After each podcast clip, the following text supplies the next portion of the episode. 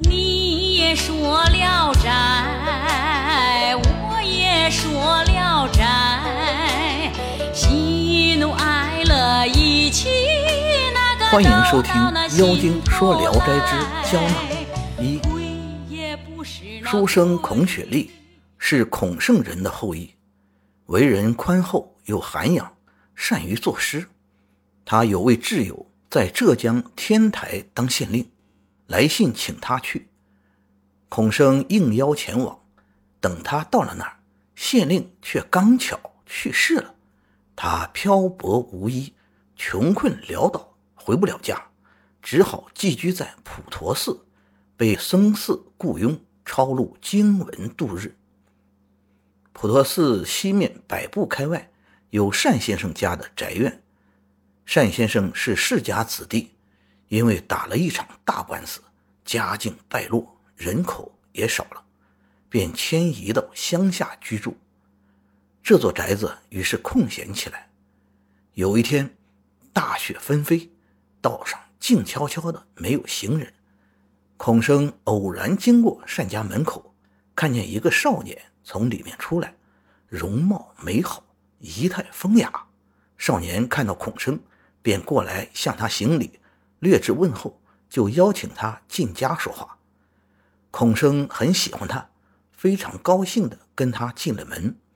见房屋虽然不太宽敞，但是处处悬着锦缎帷幔，墙壁上挂着许多古人的字画，案头上有一册书，封面题名《琅环所记》。他翻阅了一下，内容都是过去从未见过的。孔生见少年住在这座宅院，以为他是单家的主人，也就不再问他的姓氏家族了。少年详细的询问了孔生的经历，很同情他，劝他设馆教书。孔生叹息道：“我这流落在外的人，谁能推荐我呢？”少年说：“如果不嫌弃我拙劣，我愿意拜您为师。”孔生大喜，不敢当少年的老师，请他以朋友相待，便问少年说：“你家里为什么老关着大门啊？”少年回答道：“这是单家的宅子，以前因为单公子回乡居住，所以空闲了很久。我姓黄埔，祖先住在陕西，因为家宅被野火烧了，暂时借居安顿在这里。”孔生这才知道少年不是单家的主人。当晚，两人谈笑风生，非常高兴。少年就留下孔生和他抵足而眠。第二天一大早，有个小书童进屋来，生着了炭火。少年先起床进了内宅，孔生还围着被子在床上坐着。书童进来说：“太公来了。”孔生大惊，急忙起床。一位白发老人进来，向孔生殷切地感谢说：“先生不嫌弃我那愚顽小子，愿意教他念书，他才初学读书识字。”请不要因为朋友的关系就按同辈看待他。说完后，送上一套锦缎衣服、一顶貂皮帽子、鞋和袜子各一双。老人看孔生梳洗完了，于是吩咐上酒上菜。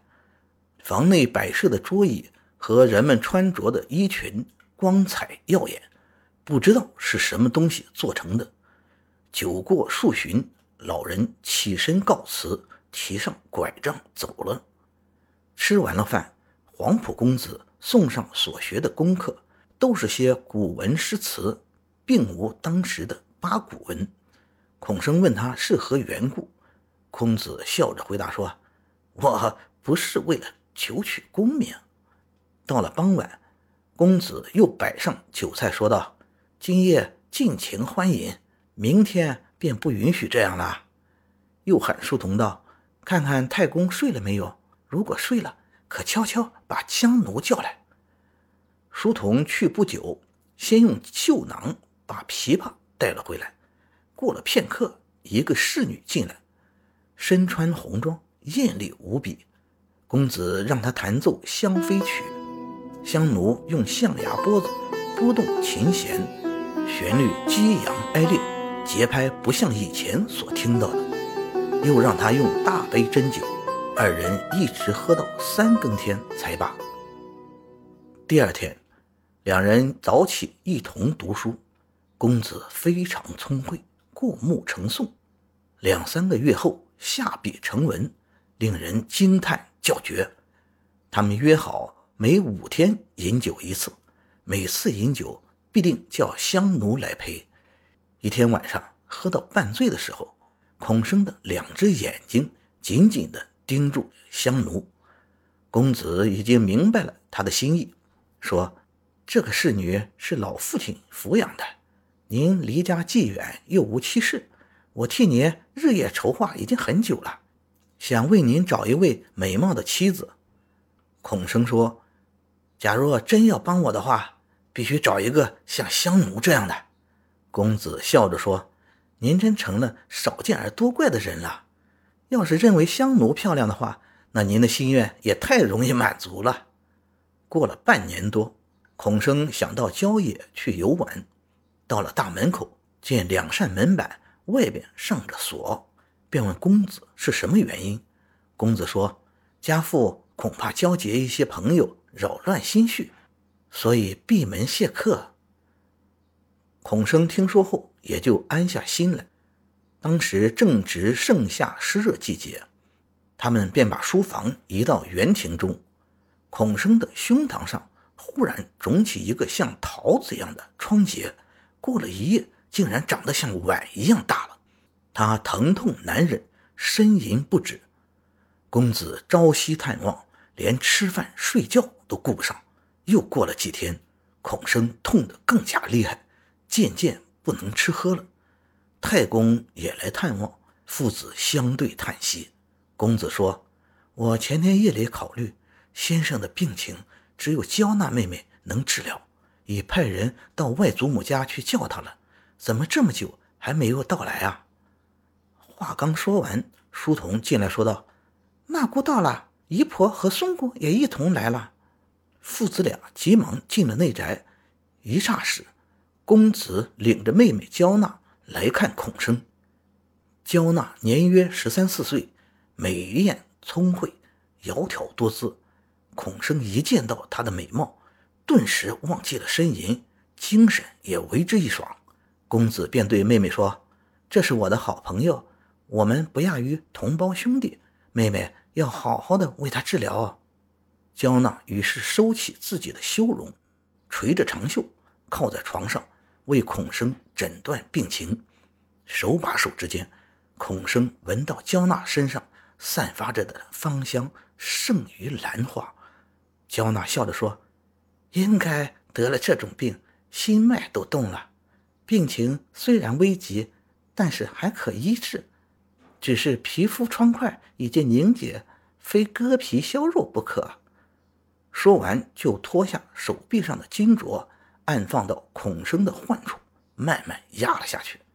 疮结凸起一寸多，高出金镯以外，而疮根的红肿部位都被收在镯内，不像以前如碗那样大了。焦娜又用另一只手掀起衣襟，解下佩刀。刀刃比纸还薄，他一手按着，一手握刀，轻轻沿着疮根割去，瓷血顺着刀流出来，沾染了床席。孔生贪恋娇娜的美姿，不仅不觉得疼痛，反而还怕早早割完，没法再和他多微棒一会儿。不多时，把窗上的烂肉都割了下来，圆团团的，就像树上削下来的瘤子。焦娜又叫拿水来，把割开的伤口洗净，然后从嘴里吐出一粒红丸，像弹丸一样大小，放到割去的疮结子肉上，用手按着它旋转，才转了一圈，孔生就觉得热火蒸腾，再一圈，便觉得习习发痒，转完三圈，已是浑身清凉，透入骨髓。焦娜收起红丸，放回口里，说：“治好了。”说完，便快步走了。